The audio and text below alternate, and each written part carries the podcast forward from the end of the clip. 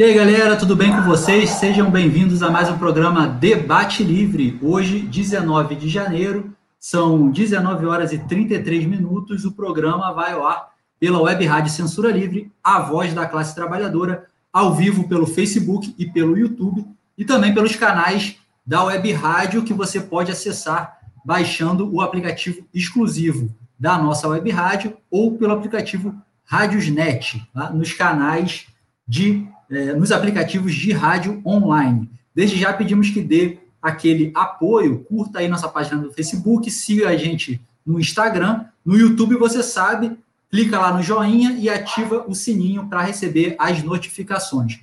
O programa de hoje vai falar sobre os deslizamentos da região serrana do Rio de Janeiro de 2011, que completaram aí 10 anos, 10 anos daquela tragédia da região serrana é, aquele desastre da região serrana do Rio de Janeiro que marcou é, a vida de tanta gente. E para conversar conosco sobre esse tema, está aqui o Hugo Moreno, que é historiador, bancário e comunicador popular em Nova Friburgo. Lembrando que a Web Rádio precisa da sua ajuda para se manter. Se você quiser contribuir com a nossa emissora, você pode transferir ou depositar na conta que está aqui na descrição desse vídeo ou pelo Apoie-se, que o link está aqui também na descrição e vai ficar passando também né, no vídeo ao longo, da, ao longo da transmissão, ao longo do nosso bate-papo aqui com o Hugo Moreno. O Hugo já está já tá na linha aqui com a gente, vamos chamar ele aqui. Oi, Hugo, tudo bem? Oi, oi Raoni, tudo bem? É, obrigado pelo convite, agradecer é, por essa oportunidade e saudar a você, ao programa, né, a Web Rádio Censura Livre e a todos os ouvintes né, que estão agora com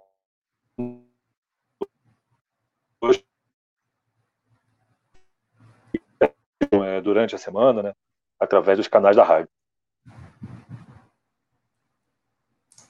Hugo, é, eu, peço para o ouvinte ter um pouco de paciência, a gente tem um, um, pouco de delay entre eu e o Hugo, mas eu acredito que vai dar para se comunicar é, perfeitamente, só alguns segundinhos entre eu terminar de falar e ele começar a, a resposta e vice-versa.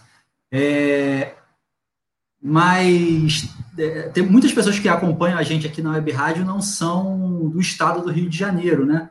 É pela é, pela facilidade aí da internet, muitas pessoas não são do Estado, outras são muito novas, o pessoal que está lá na casa dos 20 anos é, viu esse, esse evento quando era muito novinho.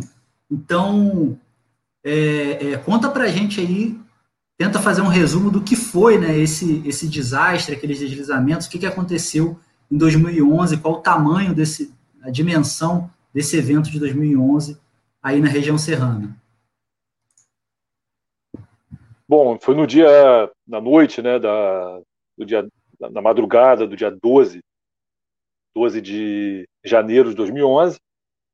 Antes disso, é importante, Raoni, lembrar que houve, no mês de abril de 2010, né, um, fortes chuvas também na região metropolitana do Rio de Janeiro, né, que até então tinha sido consideradas as chuvas mais fortes, né, desde 65, né, que resultou em dezenas de mortes, especialmente no Morro do Bumbo, em Niterói.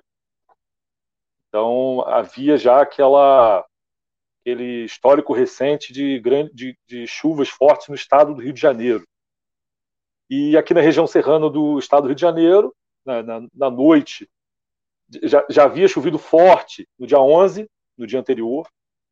Em Nova Friburgo, de onde eu falo, houve a queda de um edifício né, no bairro de Olaria e que resultou na morte de algumas pessoas e então aquilo dali já tinha chocado bastante a cidade. Mas uma chuva muito forte, né, que até então as pessoas raras vezes viram, né, começou à noite e durante a madrugada essa chuva aumentou é, de sobremaneira. É, e ela se estendeu até amanhã do dia 12 de janeiro, ocasionando é, enchente né, dos rios. Então, ela combinou é, enchente dos rios, córregos, né, nos, nos, diversos municípios é, da região serrana, né, especialmente Nova Friburgo, Teresópolis e Petrópolis, mas também municípios menores, como Bom Jardim, é, Sumidouro, áreas rurais, né, diversos outros municípios, São José do Vale do Rio Preto, etc. E essas, essas fortes chuvas então causaram enchentes de rios, córregos e deslizamentos de barreiras. Né? Em relação às enchentes, né, a população acaba se preparando mais, porque o rio vai enchendo, né, as pessoas que moram, né, é, a população ribeirinha, ela já conhece, né, quando o rio vai subindo, as pessoas já vão saindo de suas casas. Mas isso também causou um certo. aumentou ainda mais a letalidade, porque na medida que as pessoas saíam de suas casas e iam para casa de parentes que, que moram nas encostas, nos morros das cidades, né, quando começou a haver a queda de barreiras, que foi mais para madrugada e pela manhã, então a, uma tragédia, uma catástrofe climática é, sem precedentes na história do Brasil. Né? É, foram oficialmente mais de 900 mortos, né, sem ter, é, dezenas, quer dizer, é, dezenas de milhares de desabrigados, né, e muitos sobreviventes e feridos. E, então, as notícias foram chegando aos poucos. Né, nós que estávamos em Nova Friburgo e nas cidades da região, é, nós tomávamos conhecimento aos poucos, nós não sabíamos da dimensão da catástrofe, né, porque as pessoas não sabiam que aquilo dali tinha sido tão generalizado como foi. Então, na medida em que as notícias chegavam, né, o pânico tomava conta né, das pessoas. Fica, ficamos sem comunicação, a eletricidade demorou a chegar. Né, eu tive acesso ao noticiário através de, um, de, um, de uma rádio né, do Rio de Janeiro, que alguém estava com carro e estava ligado aqui no meu bairro. É, meu bairro, inclusive, houve é, deslizamento, houve uma senhora que faleceu, mas tiveram bairros em que a catástrofe foi maior. Né? Então houve uma divisão assim um tanto de concentração é, em algumas regiões de, de, de, é, dos desabrigados e mortos e feridos, né? regiões inclusive em que até hoje né, se contabilizam pessoas que é, não foram localizadas, né, pessoas desaparecidas e que o Estado brasileiro, o Estado do Rio de Janeiro, infelizmente não reconhece, não reconheceu a morte dessas pessoas. É, e a gente sabe que no, no verão, né, é mais ou menos, com alguma, tem alguma variação, mas é, é mais ou menos os mesmos períodos, os mesmos meses, é, onde se tem uma, as maiores concentrações de chuva. É, em geral, tem é, uma concentração grande em janeiro, fevereiro e março, né? Talvez que as maiores concentrações de chuva aí no, no, no estado como um todo. É, dezembro também, né? Dezembro também. E, e, a região serrana é um, no estado uma das regiões que, que, que mais chove, né? Eu, eu, sou eu sou de Cabo Frio, né? A região que menos chove aqui do estado. É Cabo Frio, Real do Cabo, aquela parte é, chove consideravelmente menos do que o restante do estado. Na região serrana chove é, mais do que no restante do estado, questão do, da, do relevo, etc. É, então, com, com, proporções diferentes, acho que não chegou a se repetir até agora algo da proporção de que foi 2011, mas todo ano a gente sabe que tem chuvas intensas e é, riscos de deslizamento. De lá para cá, é, foi feito, foi tomado algumas medidas, o que, que mudou em relação à a, a, a, prevenção para que não ocorram novos 2011? É, antes disso, Raoni, se você me permite, uhum. é, tem, tem, tem, um histórico de, de catástrofes aqui na região. Né, vou falar especificamente de Nova Friburgo, né, porque eu conheço é, mais a história, etc. É, em 79, 1979, houve uma grande catástrofe na cidade de Friburgo. É, na época foram mais de 50 é, mortos né, na, nas chuvas que ocorreram é, em janeiro de 79. Depois, em dezembro de 79, houve uma nova enxurrada. É, depois, em 88, houve também uma, uma, um episódio de fortes chuvas também, com deslizamentos e mortes. É, depois, em 1996, né, em, em, em 25 de dezembro de 96, houve uma grande enchente na cidade. É, não houve tantas mortes, mas foi uma a cidade se destruir, é, houve uma destruição muito grande do centro da cidade, o bairro de Olaria, etc. Em 2007 também houve uma é, fortes chuvas na cidade, né, que ficaram muito desabrigados, uma região chamada Rio Grandina, né, o distrito de Rio Grandina, Maringá, foi muito atingido. Né, e depois de 2011. Então, é, de certa forma, é um, como você disse, né, é um município encravado, são municípios encravados, numa região serrana, altamente acidentada, né, é, com adensamento crescente dos três municípios, e que ocupação do solo, né, por conta da especulação imobiliária, foi é, impondo né, a população mais pobre, a classe trabalhadora, ocupar é, as regiões é, de encostas, né, sem que houvesse né, uma urbanização capaz de criar muros de contenção, etc. E tal. Fora isso, também a questão do sistema de alerta. Né? Nunca houve, até então, até 2011, sistemas de alerta nas comunidades. Pelo menos aqui de Nova Friburgo, Petrópolis parece que havia um sistema é, precário, mas Teresópolis também não. Então, um sistema de alertas, né, com sirenes, era outra situação que não havia é, em nenhuma área de considerada área de risco e de alto risco. Então, a Defesa Civil né, do Estado, dos municípios, ela sempre teve um mapa né, dessas áreas de risco. Mas essas áreas de risco elas não foram é, preparadas para uma é, iminente é, catástrofe. Então não houve uma preparação, o que resultou na mortandade né, de centenas, né, chegou oficialmente a próximo de mil pessoas mortas. Então, a partir daquele momento, é,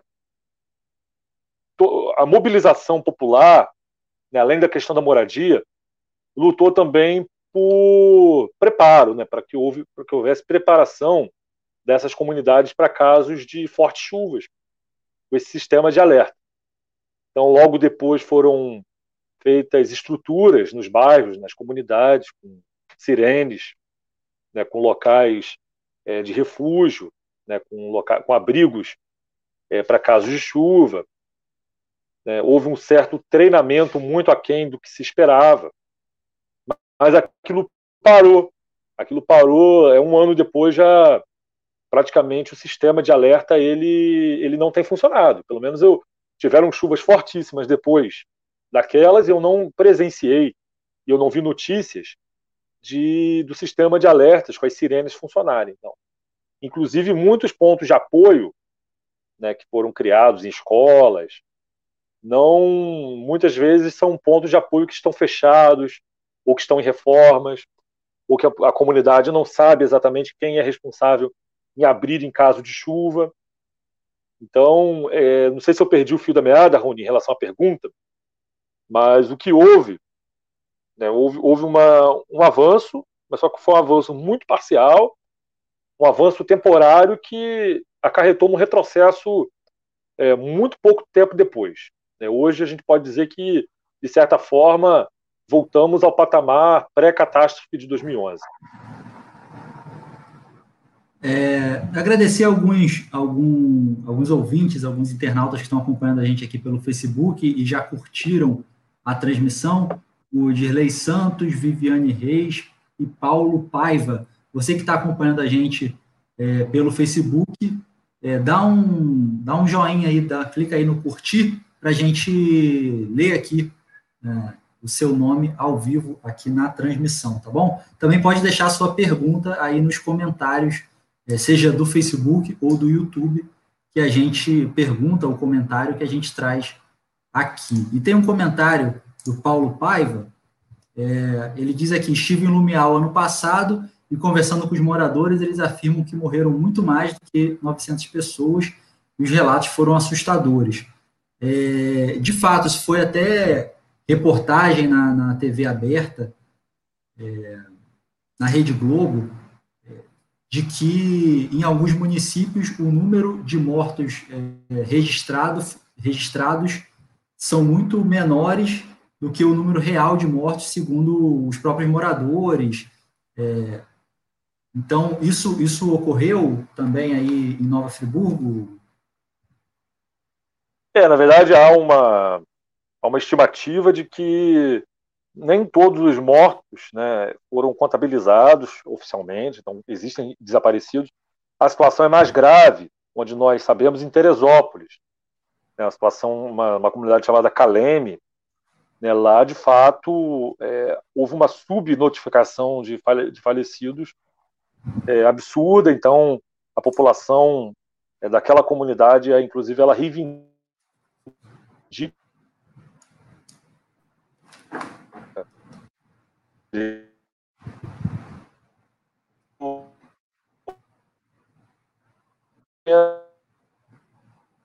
do Estado, né, do razão. É, houve sim muitos problemas. Naquele momento, né, é, o governo do Estado, as prefeituras, elas é, cometeram gravíssimos erros né, na, na, na, questão da contabilização. A gente não sabe o motivo exatamente, o porquê disso. Mas a gente sabe que há uma falha grande em relação ao reconhecimento por parte do Estado de todos, né, de todos, de todos os mortos, né, de todos os é, mortos naquela catástrofe, porque não, não houve, de, infelizmente, o,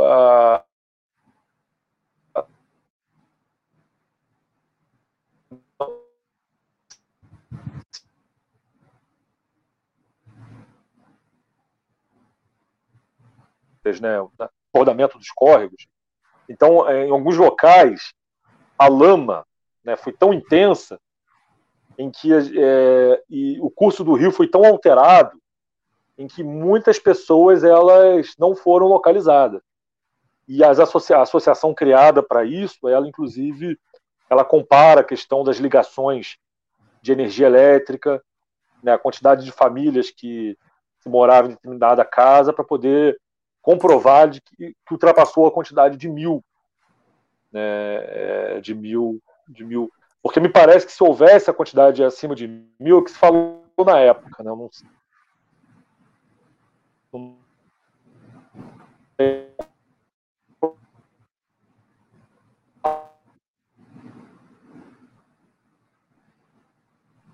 não de alguma instituição internacional, era isso que se falava na época. Eu não, eu não tenho como comprovar essa informação, mas é o que essas associações elas afirmam né, associações criadas para garantir né, que todos os, é, todos os mortos sejam reconhecidos pelo Estado. Um abraço aí para o Antônio de Pádua Figueiredo, que está também acompanhando a Grande nossa abraço, pelo Facebook. É, Hugo, você falou aí sobre o, sobre o sistema de, de sirene, de, de alerta, mas é, acho que tem uma questão mais é, o sistema de alerta é um, é um, é um paliativo, né? uma forma dos, uh, do, dos deslizamentos é, não terem tantas vítimas, né? minimizar o número de vítimas, é, e, e, eles, sem dúvida, são muito importantes. Mas acho que tem uma questão anterior, mais estrutural aí, que é a questão da, das moradias. Né? Esse, esse tipo de, de desastre ocorre porque uma parte significativa da população é, habita é, em costas e, é, e ou é, os leitos dos rios. É, na sua visão, se você acha que é possível é, um programa que garanta moradia para todos, sem que as pessoas tenham que ocupar esses espaços de risco, digamos assim?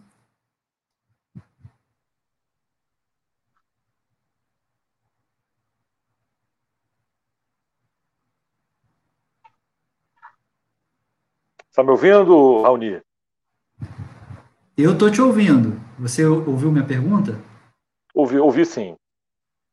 Olha, é, essa foi a grande batalha né, que é, nós travamos, né, os movimentos populares, né, o, o movimento sindical, os partidos de esquerda, as organizações dos trabalhadores aqui em Friburgo, também em Teresópolis e Petrópolis.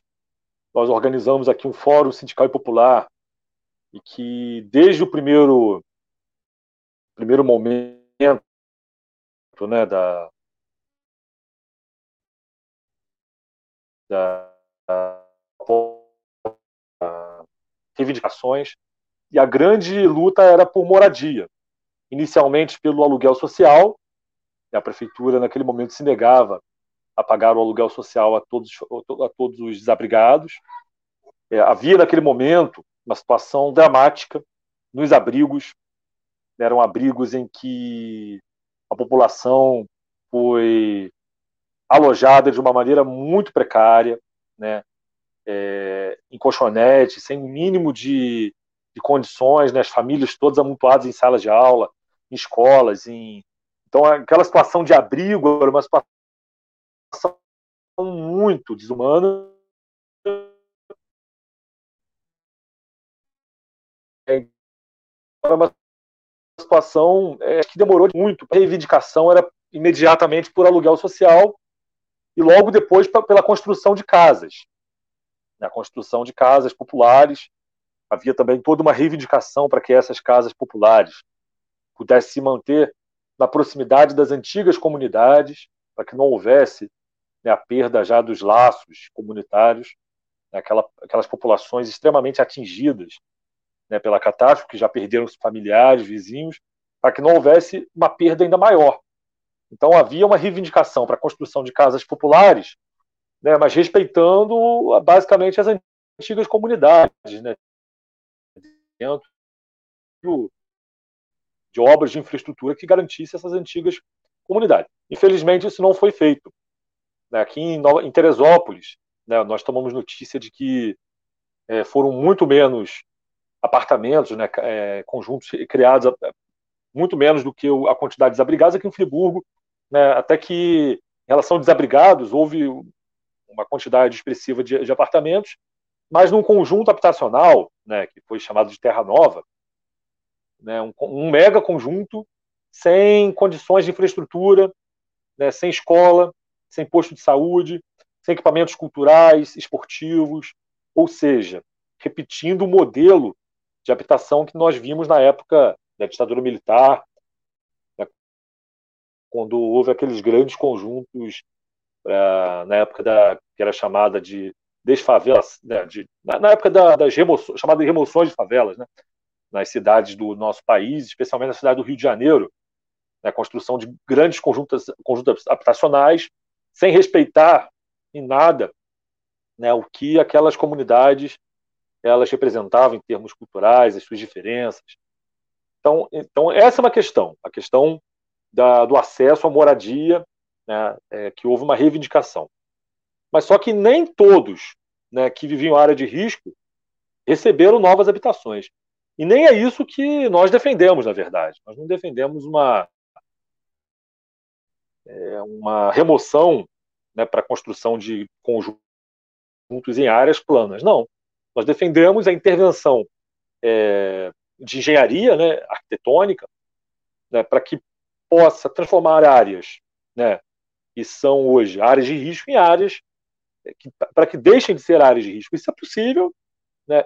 Isso se provou possível porque em áreas nobres, aqui do município de Nova Friburgo, houve investimento de milhões para a construção de, de, dessas obras de engenharia, recuperaram essas áreas, mas as áreas mais pobres isso não ocorreu.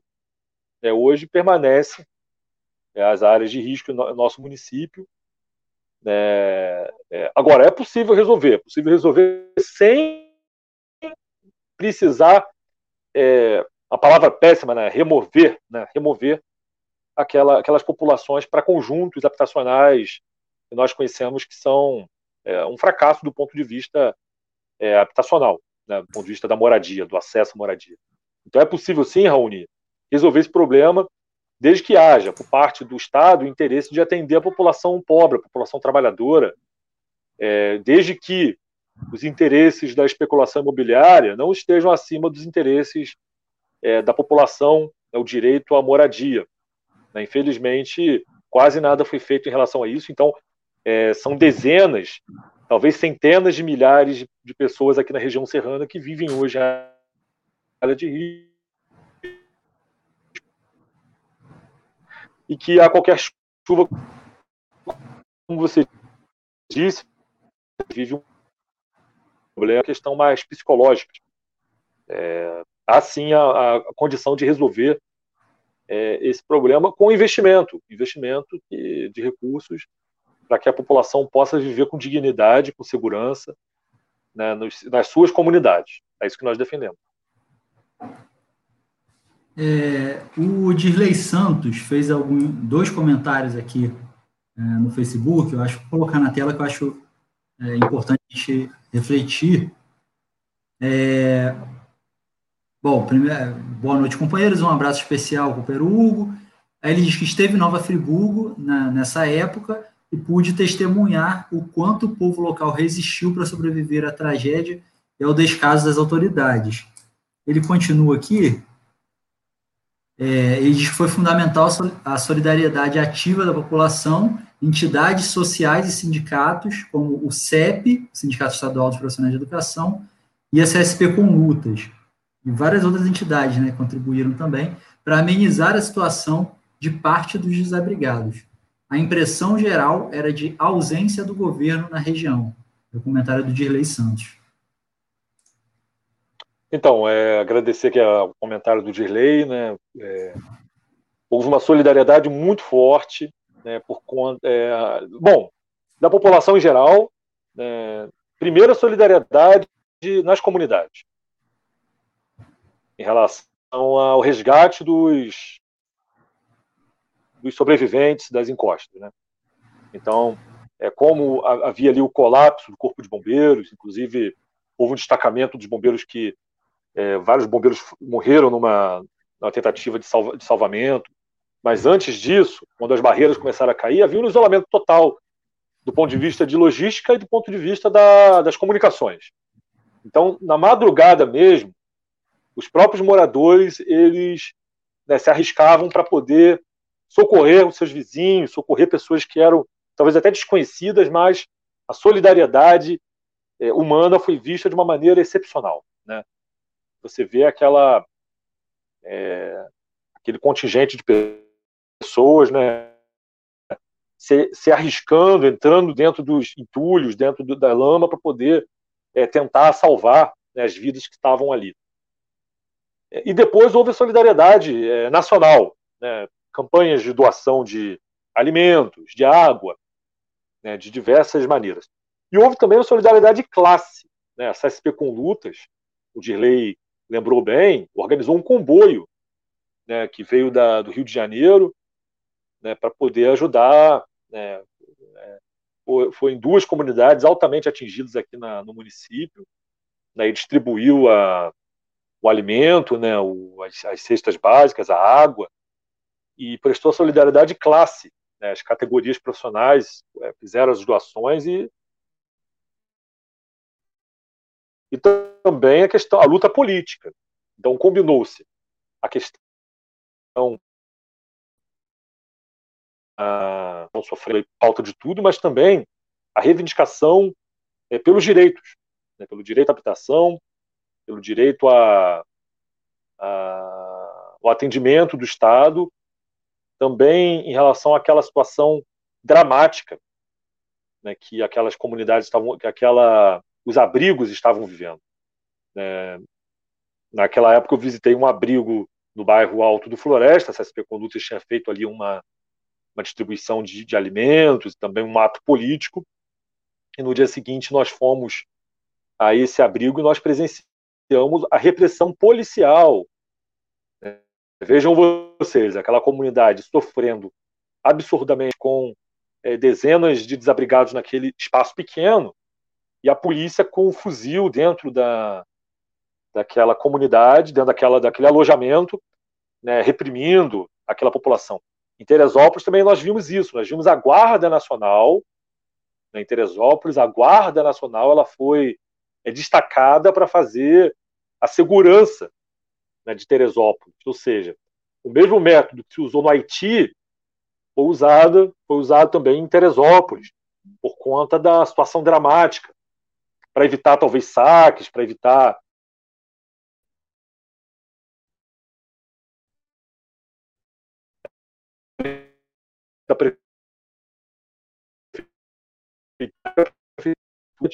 estavam revoltados com a situação em que a população estava é, sendo colocada, né? É, então, a revolta tomou conta da população, né, da população desabrigada, faminta, abandonada.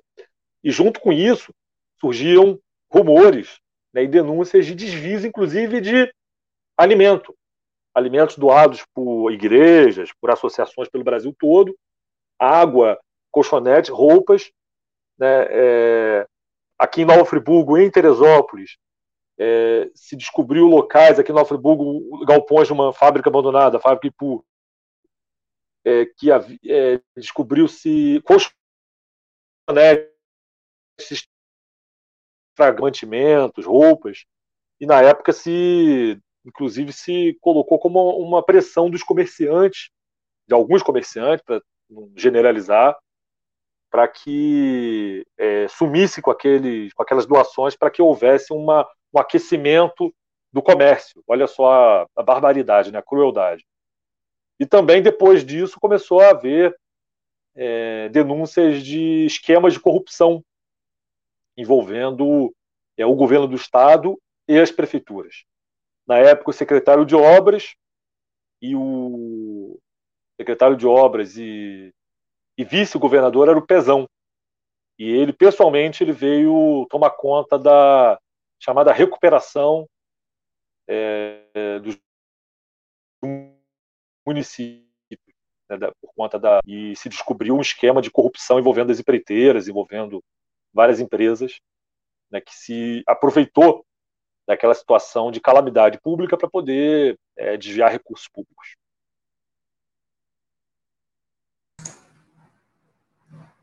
É, bom, agradecer mais uma vez aí os ouvintes que estão acompanhando, é, seja pelos canais de rádio online, o aplicativo Rádiosnet, o aplicativo exclusivo da Web Rádio Censura Livre, seja aqui pelo Facebook ou pelo YouTube. É, várias pessoas aqui estão acompanhando. Você que está acompanhando pelo Facebook, é, curte aí para a gente.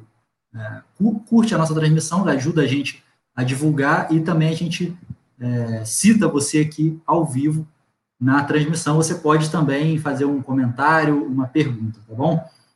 É, o Noel Liz da Silva também também está acompanhando a nossa transmissão. É, Hugo, eu queria perguntar para você se nessa história toda é, houve alguma punição, alguém, algum, ah, alguma autoridade é, foi punida, né, pelo, por esse, foi responsabilizada e punida por esse, por esse grande desastre que houve.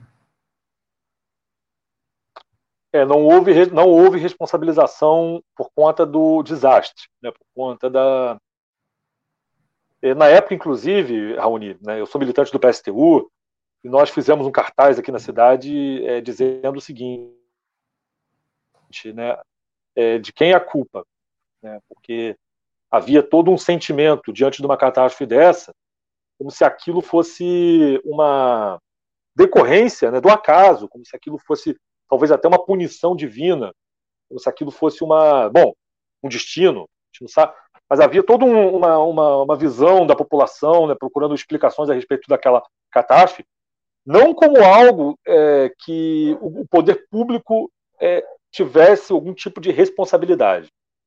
E nós fizemos uma batalha política muito forte né, aqui no município, né, inclusive com esses cartazes, né, com essas reivindicações, com essas lutas, para poder mostrar é, visão ingênua de que a tragédia, né, o próprio nome tragédia, né, é, passa um pouco dessa, dessa característica que como se fosse algo é, do acaso, como se não houvesse uma responsabilidade é, dos governantes. Então não houve nenhum tipo de responsabilização criminal dos entes públicos, dos até porque né, é, é preciso que se faça um balanço histórico. Né? Aqui em Nova Friburgo, eu não sei, não conheço muito bem a história dos outros municípios, história política, mas aqui em Nova Friburgo foram é uma, uma sucessão de governos né, que foram responsáveis pela situação, por aquela situação, né, da omissão ou inclusive de incentivos né, para ocupação de áreas de risco. Né, é uma política totalmente omissa mas, e também irresponsável, ou seja, é, uma, uma, uma, há uma necessidade ainda hoje de se, de se, de se discutir isso. Por isso que é importante esse programa, Raoni. É fundamental que se, coloque, que se trate desse assunto, porque é, o trauma foi tão forte que depois de um trauma desse tamanho, existe uma tendência das pessoas não quererem tocar no assunto. Eu lembro que né, depois de anos após a ditadura, há a comissade né, dos crimes da ditadura empresarial militar de 64 a 85. Também existe aí uma luta para que haja uma comissão da verdade da escravidão. É, é, seria possível também, seria necessário também haver aqui uma comissão da verdade é, da catástrofe de 2011, justamente para se responsabilizar né, criminalmente, é, politicamente, aqueles entes, né, aqueles que se é, foram responsáveis, sim, né, por esse crime, ou seja, é, pela omissão, tanto do ponto de vista da, da, da, gestão dos municípios, que não garantiram habitação é, segura, mas também por não haver nenhum tipo de sistema de alertas. Né? Agora, uma outra questão aí sim, a questão da corrupção que houve depois da catástrofe, essa sim houve uma certa investigação, né? As câmaras de vereadores, elas dos municípios, ela aqui em Nova Friburgo houve a cassação, em Teresópolis houve a cassação do prefeito, em Nova Friburgo houve o afastamento do prefeito na época que prefeito em exercício, né? Que o prefeito ele, ele estava acamado, ele tinha sofrido um acidente, o prefeito em exercício, o Heródoto era o prefeito eleito, o vice-prefeito estava em exercício, o Dermeval, ele foi afastado, né, por, houve na época investigação, houve na época Polícia Federal, apreensão de documentos e comprou sim, tanto por parte da prefeitura quanto por parte do governo do estado. Então, obviamente, naquele momento, o Pezão ele organizou todo o esquema né, para colocar, colocar os prefeitos como principais responsáveis. E ele praticamente, ele, tanto é que ele foi eleito governador do estado em 2014, três anos depois. Ele foi eleito governador do estado sem que houvesse nenhum, poucas denúncias contra ele pessoalmente, mas os prefeitos, sim, eles sofreram desgaste político, né? eles sofreram é, processos e é, o Dermeval Barbosa Moreira Neto, ele é, foi afastado da prefeitura, parece que perdeu é, direito político, não é, de Teresópolis também não. Então, então é isso. Concluindo, missão da verdade para poder sim investigar e punir pelo é, para que se para que se aprenda, né? Para que se aprenda com, com, com, as experiências históricas e isso sirva para poder transformar também o futuro, né? É, mais algumas pessoas é, deixaram comentários aqui na nossa emissão no Facebook. O é, Ferrante Suel, é, de Campo Grande, Mato Grosso do Sul, está deixando um abraço aí, um abraço. É, e o Paulo Paiva faz também mais uma pergunta. Pergunta como estão as áreas atingidas, né, se a infraestrutura foi restabelecida né, nos bairros que mais sofreram, que vieram abaixo, se dez anos depois, se a infraestrutura foi restabelecida lá.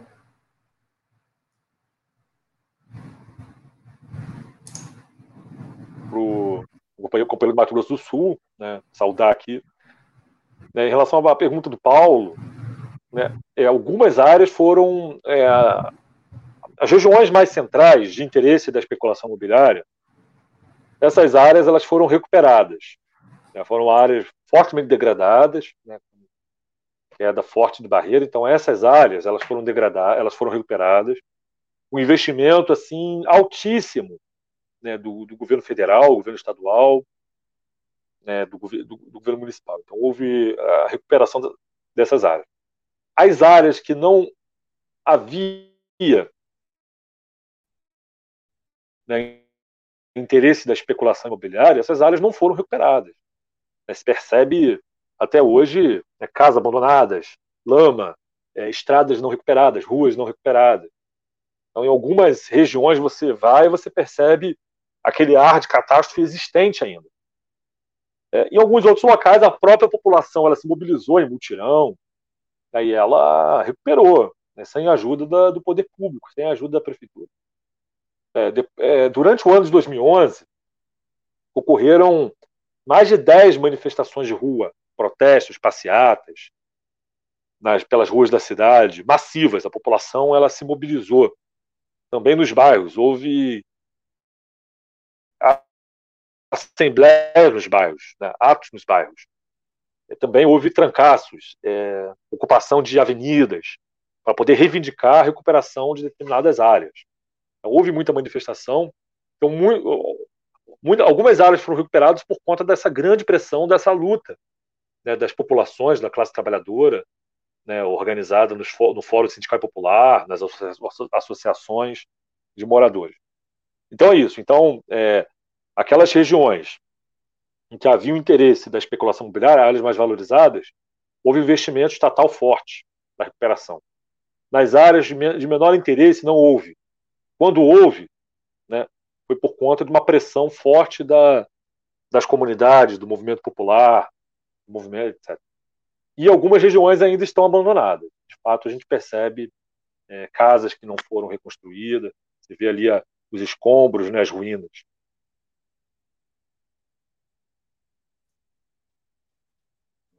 E em relação à organização dos trabalhadores desses, desses, é, dessa população atingida pelos deslizamentos.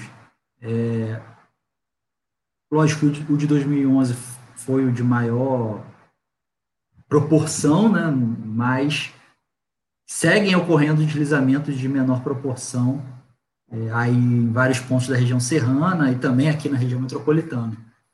É, existe alguma organização dos trabalhadores aí, é, vítimas dos, dos, deslizamentos? Eu vejo um paralelo, por exemplo, é, o movimento de atingidos por barragens. Né? Existe uma, uma, forte organização de trabalhadores que são atingidos pela construção, pela construção ou pelo é, defeito em barragens, né? vazamentos, é, etc. É, então, tem um movimento forte de atingidos por barragens. Existe algo similar do, uma organização dos movimentos atingidos por esses deslizamentos?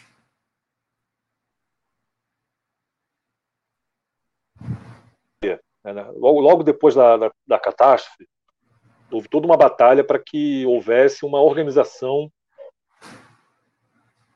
É, primeiro, foi uma organização geral, porque assim, o que acontece?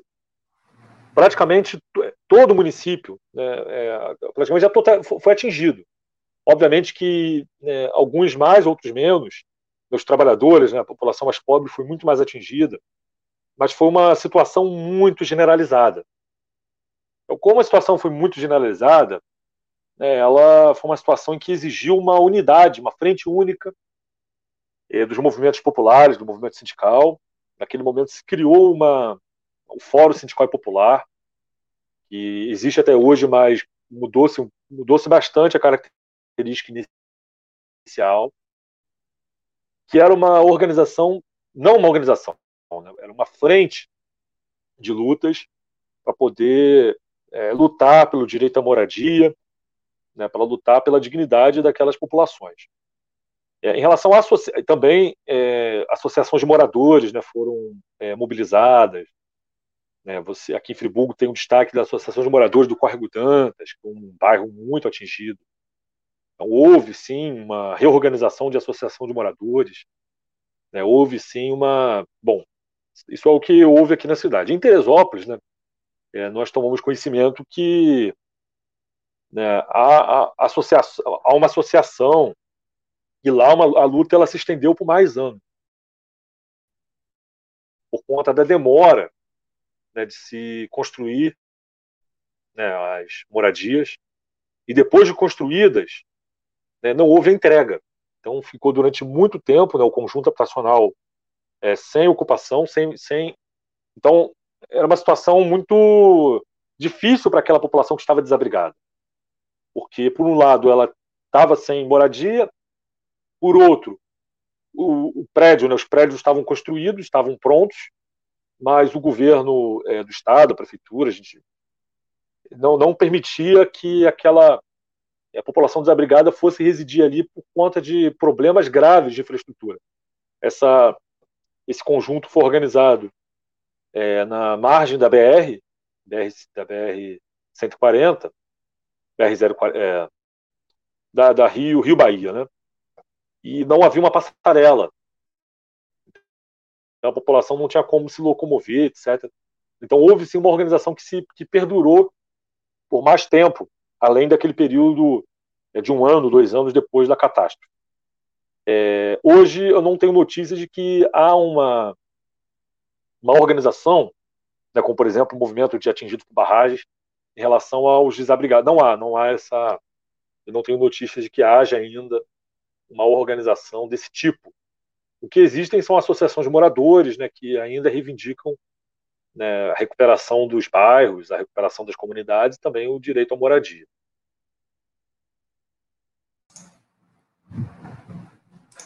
Hugo, o... estamos chegando aí na reta final do programa. O Antônio Figueiredo deixou uma mensagem aqui, ó, é, perguntando sobre o seu possível retorno aí à grade de programação da Web Rádio Censura Livre, um, um, um quadro ou um programa. Opa, muito obrigado aí pela, pelo carinho, né? Pela, eu fico, fico feliz aí com a, com a lembrança do Antônio, né? Participei de, de alguns programas com o Antônio né, no ano passado, né, pela manhã, então eram momentos assim é, muito bons, né? Que eu, que eu de poder levar os assuntos aqui da nossa região para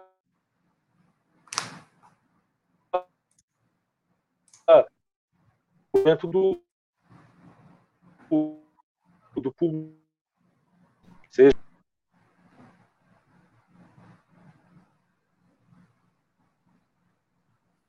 é, é, falhou um pouco a, a última parte que você estava falando. Vai repetir, por favor? Não, então, eu estava é, eu tava dizendo o seguinte, né? O, a participação que eu, que eu fiz no programa do Antônio, né, a participação a respeito de notícias aqui da região serrana, aqui de uhum. Friburgo especificamente. Então, era um. Então, assim, é, acho que é importante essa, essa troca né, de informações. A gente vê uma, a gente vê um retrocesso grande em relação à grande mídia, em relação à imprensa, à cobertura. Né, só para te dar um exemplo, né, esse é um assunto que tem a ver com o assunto de hoje, mas, por exemplo, a concessão pública é, do SBT e da Globo aqui na, na região serrana né, funciona aqui em Nova Friburgo. E ambas as emissoras têm reduzido ao máximo a quantidade de repórter, de jornalista, de estúdios, né, com corte de orçamento. Ou seja, tem, tem, tem, realizado corte de orçamento e tem prejudicado essa, essa cobertura. Ou seja, a população está. É um direito dela, né, o direito à concessão pública de televisão, e ela não está tendo acesso por conta desse. Houve uma fusão entre as diversas afiliadas da Globo, né, a, a, TV, a TV Alto Litoral, você você é de Cabo Frio, você uhum. dela. É, é. Isso, a TV Serra uma fusão delas e, e, e, se prejudicou muito. Região, eu não sou jornalista, né, não, é minha, não é meu trabalho, mas eu acredito que a gente consiga, através da comunicação popular, contribuir bastante com a comunicação, né, com esse acesso à informação que né, os trabalhadores, né, o povo tem direito. Então, quero aqui saudar e parabenizar a, a Web Rádio Censura Livre pelo trabalho que faz e agradecer o convite do, do Antônio. Fico lisonjeado. Hugo, aproveitando fazer um, um, propaganda sua aí também. Você é, é, conduz né, um programa, uma rádio comunitária aí da região, a Voz do Morro, né? Fala um pouco para a gente aí é, é, se tá, tem, tem você já retomou no ano de 2021? Tem programação? É o que acontece, né? Com a pandemia, né, eu fazia o programa lá no estúdio da rádio, né, com a eclosão da, da, pandemia em final de março, abril, é, eu interrompi o programa. Né, é, na época a rádio ainda estava com dificuldade de fazer essa, isso que vocês estão na frente, né? Vocês, pelo fato de ser uma web rádio, vocês estão na frente nesse, nesse quesito de, dessa comunicação mais é, moderna, né, através dos aplicativos. Lá a gente fazia ainda o programa no estúdio, então havia todo um problema de problema de, de higiene, né, problema de, de, de segurança para se fazer. Eu interrompi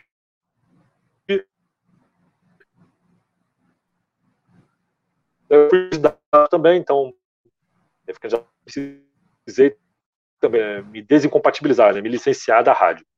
E eu ainda não tive condição de retornar ao programa, mas a ideia é retornar.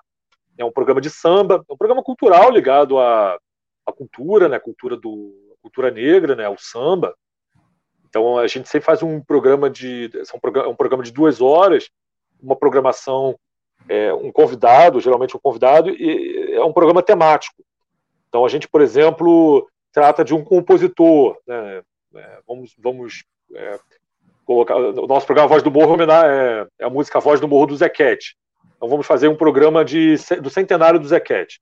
Então a gente convida alguém que é, é ligado a ele, né, ou que estude a vida de, do Zequete, ou algum músico que toque o Zequete, a gente faz um, a, a, entrevista com o convidado e a seleção musical é, com a pesquisa. Né? Então é um, é um programa que o público tem gostado bastante por conta disso. Né? Ele foge bastante do que do que tem hoje nas rádios comerciais né, de música, que é uma é um empobrecimento né, da grade. Né? Você tem aí uma, infelizmente, uma repetição de pouquíssimos gêneros musicais. Então a gente é como e a Rádio Comunidade Friburgo é uma rádio que já tem 20 25 26 anos, uma rádio comunitária que surgiu na década de 90 pelo movimento de mulheres aqui na cidade né, e a Rádio Comunidade, ela, foi, ela, ela sofreu muita perseguição, ela foi caçada, ela teve o seu transmissor é, apreendido, preso, né, depois de uma grande luta, é uma rádio que sobrevive, né, sobrevive porque a gente sabe que é muito difícil o apoio cultural, né, a rádio ela tem muitos custos de uhum. aluguel, etc e tal, então a rádio ela sobrevive com muita muita abnegação dos sócios, né, dos que fazem o programa, os programas da rádio. Legal, estamos chegando agora na reta final mesmo do programa. É, muito obrigado, um forte abraço, agradeço aí sua participação, esperando contar com a sua participação em, outro, em outras ocasiões aqui na Web Rádio Censura Livre. Raoni, obrigado, agradecer mais uma vez, né, dizer que a, a catástrofe, né, ela foi sem precedentes é uma tragédia absurda. Até hoje, do ponto de vista da, do, do, ponto de vista urbano, né, do ponto de vista da moradia, do ponto de vista da infraestrutura, mas sobretudo do ponto de vista psicológico, da saúde mental. Não houve nenhum tipo de estratégia dos governos para se atender essas populações.